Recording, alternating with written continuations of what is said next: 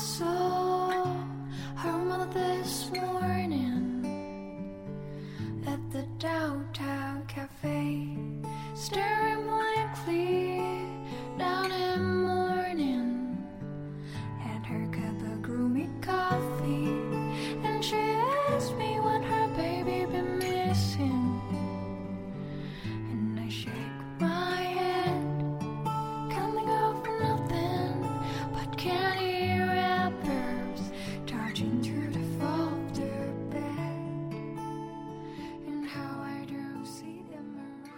收听《丝丝的月亮，叔叔的心》。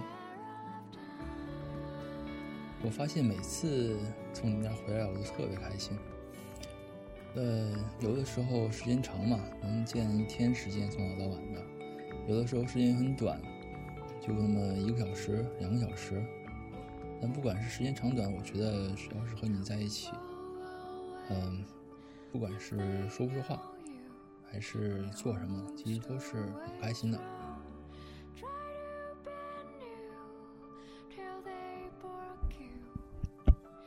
虽然这路吧确实是不近，来来回回的四个小时，嗯、从你老家那边都绕着城好多圈了，但是跟和你见到你的那种开心比较起来的话，根本都不叫事儿。所以以后想你的话，我就会跑过去的。好吧，今天咱们开始读《一日为书，终身不负》第四章的第三节。上次又有一个新的人物出现了，一个叫做沈岩的冷酷型帅哥。本来以前是三个人嘛，叫韩青、韩冰和那男的叫什么？哎，我都忘了。看看，咦，哦，叫莫伟。对对对，这个名字比较奇怪。现在又出现了第四个人，沈岩。哈哈哈，你给我发信息了，叫做读故事就不理你了。这个读故事其实也还是可以理你的嘛，你看我现在就理了。我先给你回一个，好吧？以后读故事的时候也会给你回信息的，放心吧。那上次咱们读到了出了一个帅哥，然后他们去那个徒步，走了好久，然后那个帅哥给他帮了好多呀，感觉好像略微有那么一点点感兴趣。看来这个人也是一个关键人物。那第三节，尽管满身都是臭汗的味道，尽管衣服都已经变了颜色。尽管脚底生疼，双腿僵硬，尽管回来时，最后五公里的路程都是由沈岩半拖半扶着回来的，但韩青到底还是兑现了自己的诺言，他终于还是徒步走回来了。踉踉跄跄奔到教室，坐在自己位置上的时候，韩青几乎都要佩服自己了。他从小没有吃过苦头，以车代步是天经地义的事儿。如今竟然在一天里走完了四十公里，这对他来说已经可以称得上是壮举了。校服已经脏得看不出具体模样，白皙的皮肤被路边飞扬的沙尘蒙了灰灰一层，只有眼珠依旧是黑白分明。韩青在教学楼的盥洗室胡乱洗了把脸，把书包里水食物、手帕等等一股脑扔进垃圾桶，拎着一个空瘪的书包往门口走。他低着头，慢悠悠地走，刚刚到校门口就被人拽到了怀里。对方的力道大得很，又穿着浅色的衬衣和卡其色的亚麻裤，几乎是一瞬间。布料就全部被他皱巴巴、脏兮兮的衣服染成了乌云的颜色。一见到漠北，韩青要比其他时候娇气十倍，眼睛里立刻就蓄满了泪水，轻轻一眨就流下来两串。抓住漠北的胳膊，撒娇加抱怨，脚底磨了好多泡，好疼。漠北低敛着眉眼，弯下腰，用手指把他脸颊上的泪水抹去，蹭到一颗小小的不起眼的沙粒。韩青的泪水掉得更凶猛了，疼啊！我的错，我的错，都是我不对。漠北蹙着眉间仔细检查，有一小块微红浮上了面颊。他轻轻叹了口气，眉间良久都没有舒展开。我们回家，叫医生好好检查下。韩青的皮肤娇嫩，小小的淤青也显得触目惊心。在车里。他给他看手臂上被树皮蹭脏的淤青，看漠北都不知道怎么安慰才好。回到家，漠北蹲在沙发边，给他脱鞋子。韩青向后缩了缩，我自己来。他一副自我嫌弃的表情，好脏的。漠北好笑的看了他一眼，还是捉住他的小腿，把鞋带解开。韩青走了一天，脚已经发肿。漠北动作极缓慢地把鞋子脱下来，露出了两只已经辨不清原来颜色的袜子。韩青的脚踝被路边的草枝扎破，雪干涸后粘连在袜子上。轻轻一动，寒青就啊了出来，两眼汪汪的，又要掉眼珠，又要掉泪珠，眼珠，天！嗯，不过终究还是没有掉下来，眼珠掉下来就死球了。因为他透过饱胀的泪水，看到了寒冰隐约的身影，于是泪水又硬硬生生的咽了回去。这么短的时间里，莫北已经动作极轻柔的，又把他的袜子脱了下来，握住他已经发肿的双脚，单膝跪在柔软的地毯上。歪着头，十分仔细地查看他脚掌的水泡，果然是一个连着一个，半透明，近乎一元硬币大小。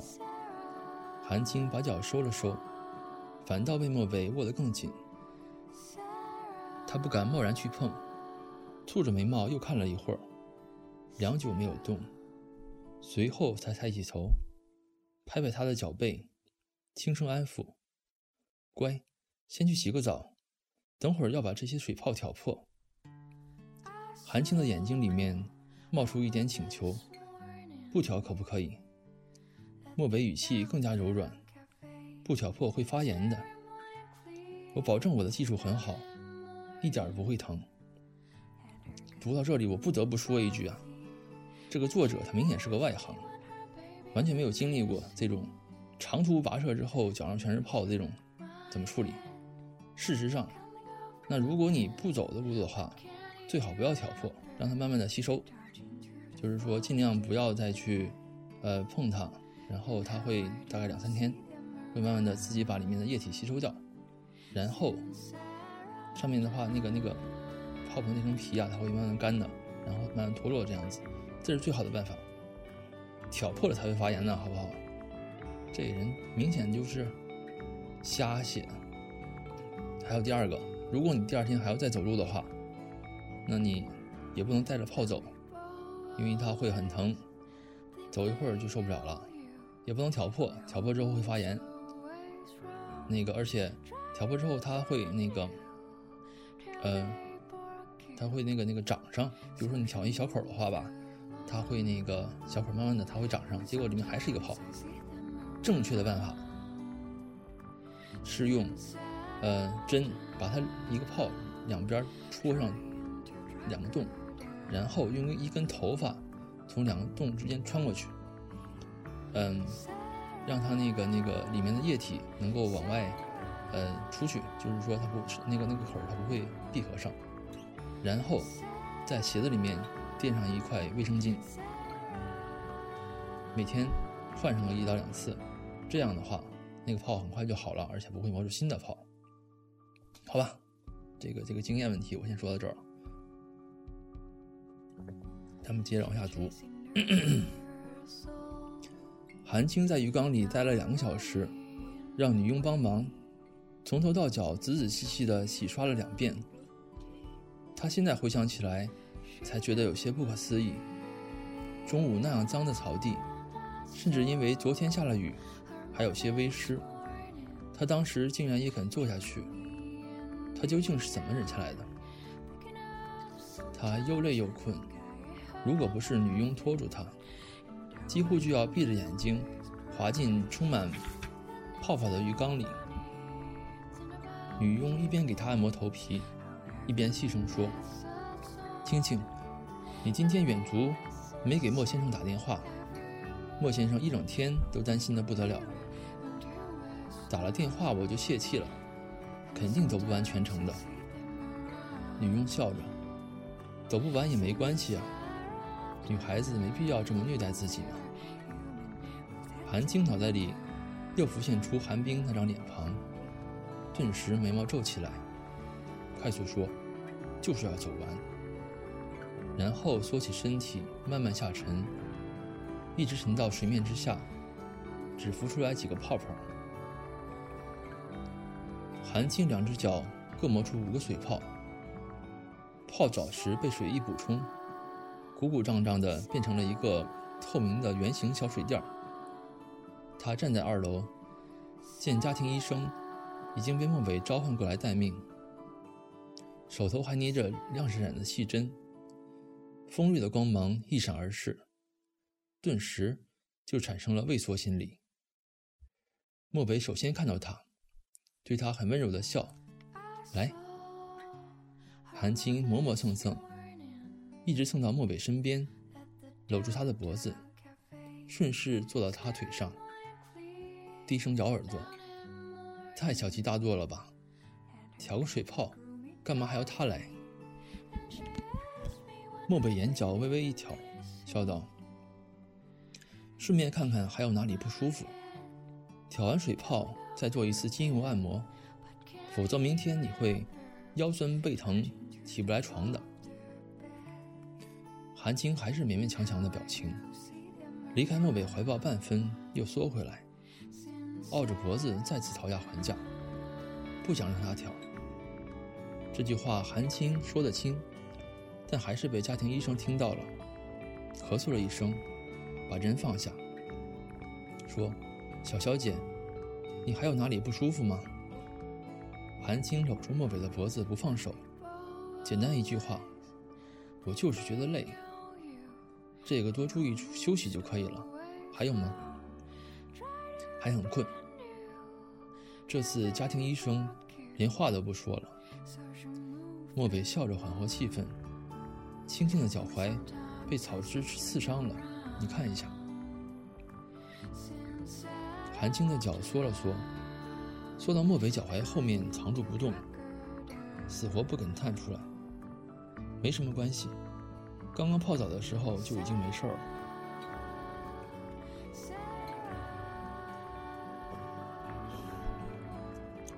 今晚医术权威无用武之地，家庭医生深深吸了一口气，提起医药箱，很快就离开了。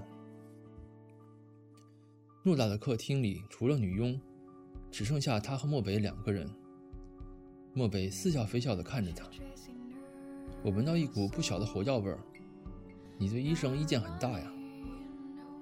韩青面无表情，谁叫我上上次发烧，他非要强制钳住我胳膊给我扎针，当真以为我烧到四十度就真没知觉了吗？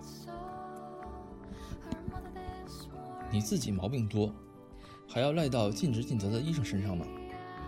韩青一扬下巴，格外气焰嚣张，我就是耍赖，怎么样？跟你一样，不怎么样。莫北低下头，给我看看脚，看吧。不管大事还是小事，反正最后你所有的事儿，还都是要摊在我的头上。韩青的眼睛闪了闪，气焰像是被戳破的气球，一下子空了。我成了你的包袱了吗？漠北把头贴在他的额头上试了试。很是担忧地瞧着他。今天累傻了吗？怎么净说些不着边际的话？韩青向后靠在管家怀里，眼睛一眨不眨地盯着莫北手里的针。莫北半跪在沙发边，握住他的脚踝放在膝盖上，手指动一动，韩青的脚就在他的手里颤一颤。针尖儿靠近几分，他的小腿就往后缩几分。莫北一直对准不了，最终叹了口气，停下手，说：“把眼睛闭起来。你一直动个不停，我都快被你搞得紧张了。”韩青抓住背后管家的胳膊，咬了咬嘴唇。第一百零一次问：“真的真的不会疼？”漠北第一百零一次回答：“不会。”又转头吩咐女佣：“把灯再靠近些。”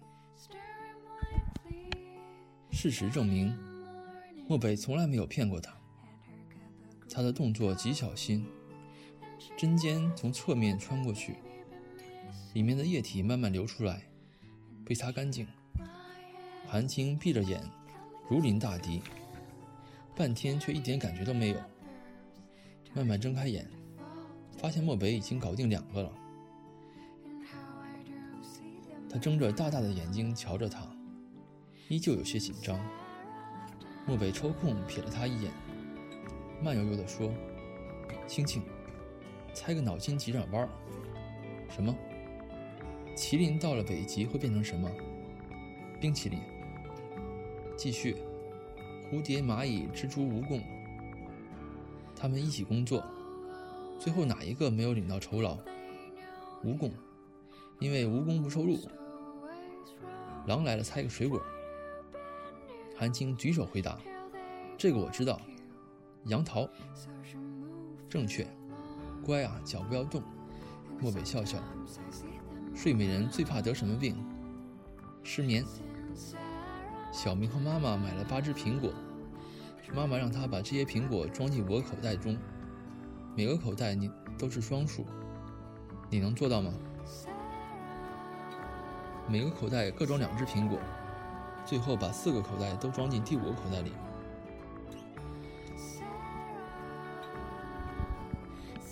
莫北把最后一张创可贴的边角贴平，看了看，微微一笑，手指弹了弹他的脚背。好了，最后一道题，什么蛋会坐会走还会说话？韩青本来打算习惯性继续放弃，却瞥到了漠北略略促狭的眼神。脑筋又转了转，灵光一闪就明白过来，挣脱管家，拽过一个柔软的抱枕，直接飞过去。你才是笨蛋！远足之后是暑假，韩青在家休养了一周，衣食住行比平时更加备受呵护，甚至头一晚挑完水泡后，都是被漠北上下楼抱着行走的。脚伤好了以后，韩青很不宁轻宁，把暑期作业扔到一边，揪住漠北的袖子，几乎寸步不离。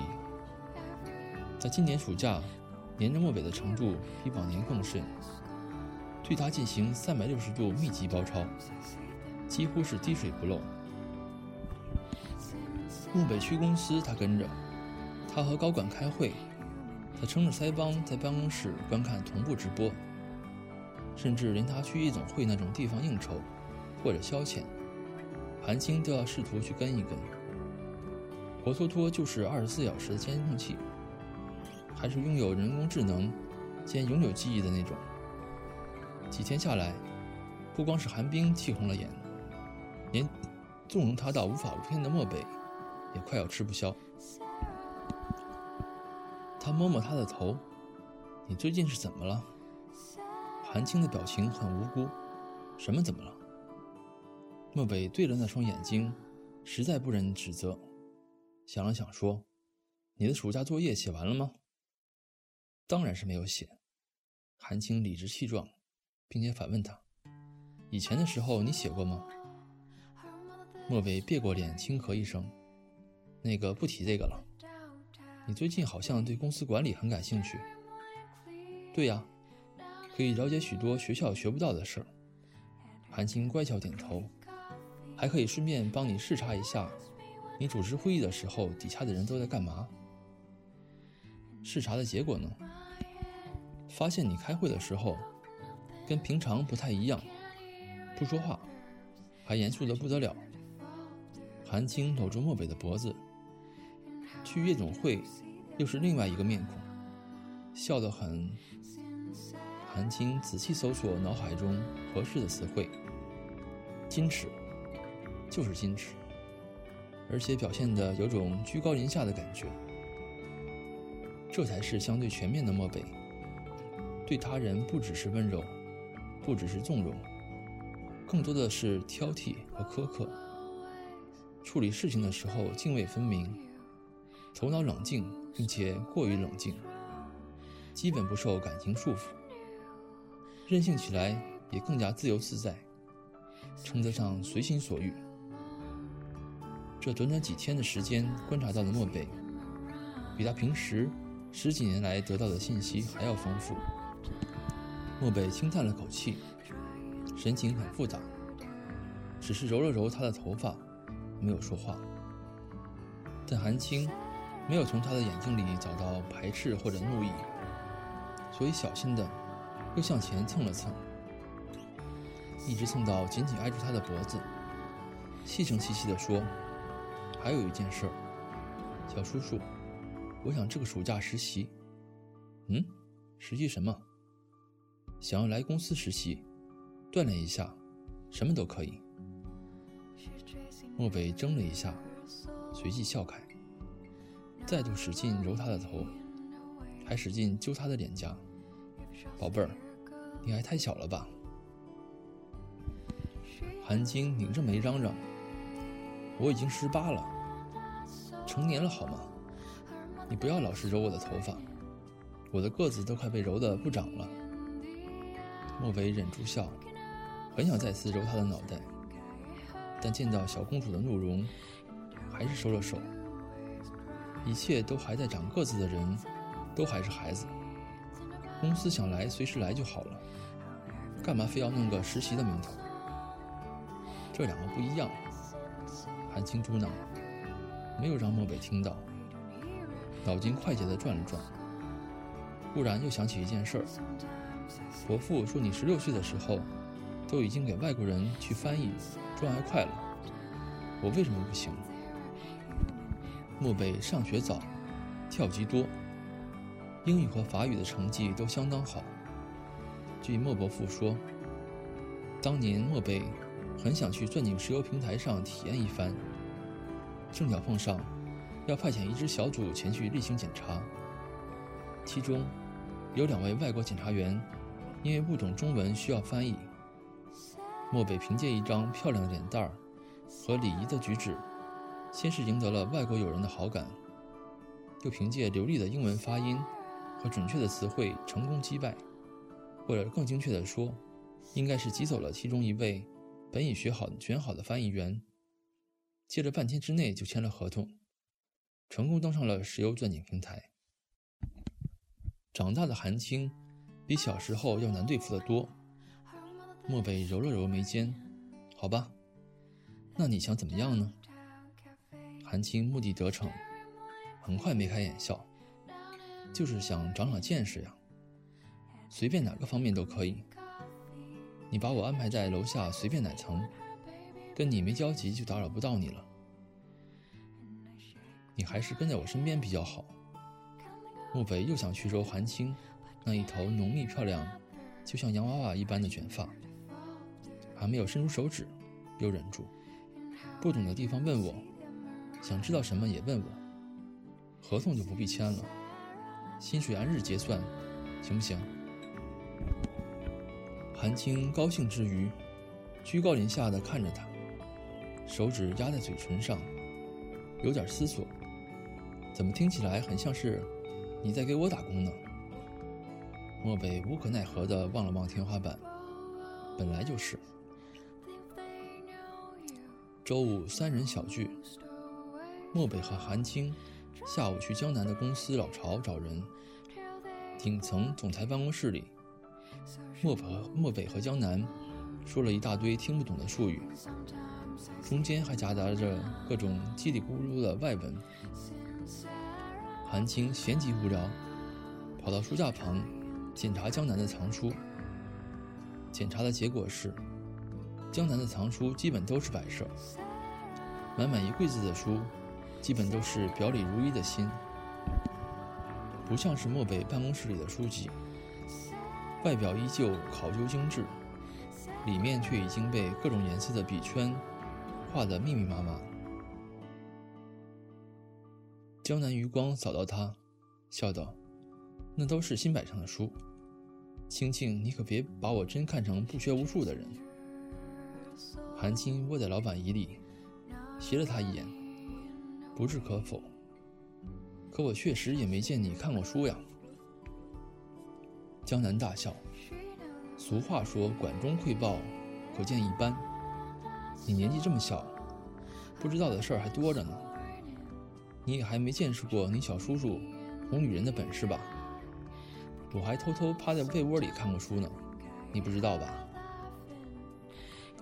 韩青的嘴唇抿了抿，身体动了动，椅子随即旋转一百八十度，将靠背对向他们，不吭声了。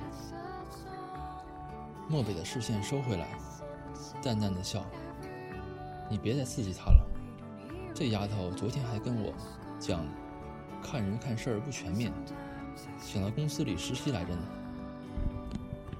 实习呀，我这里正好也收了一个，跟青青一样大，沈家的三小公子。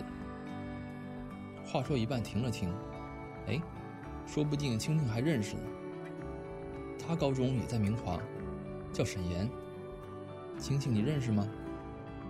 韩青的椅子又转了一百八十度。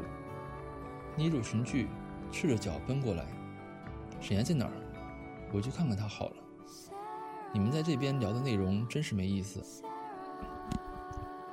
江南把沈岩实习的楼层和部门告诉他，在韩青跑走之前，又拉住他：“你跟沈岩一个班吗？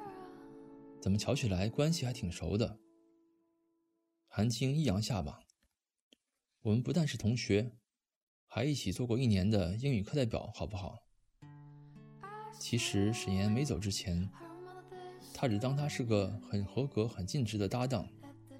但沈岩一走，他就产生了一点道不明的感觉，就像是一座静默的山，因为觉得太过可靠，也太过信任，所以从来没有想过他会比自己提前消失。如今。他还在原地，山却突然不见了，露出面前毫无阻碍的一马平川。那景象，分明也不比有山的时候差。可韩青，却还是清清楚楚的，有些舍不得。好新鲜的消息！江南瞥了一眼，没什么特别反应的漠北，随即转过脸，又是笑。时间这么久。都没听你提过的。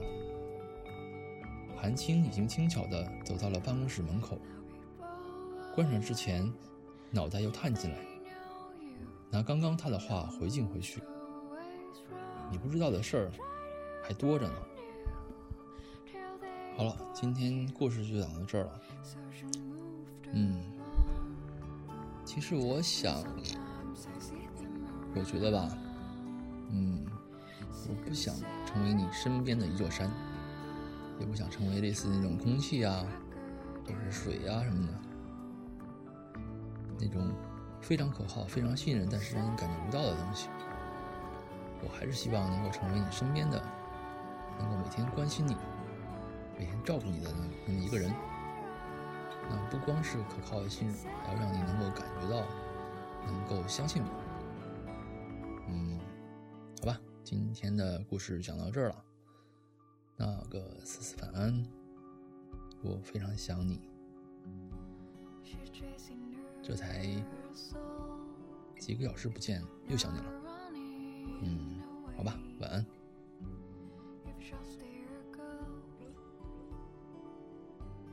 she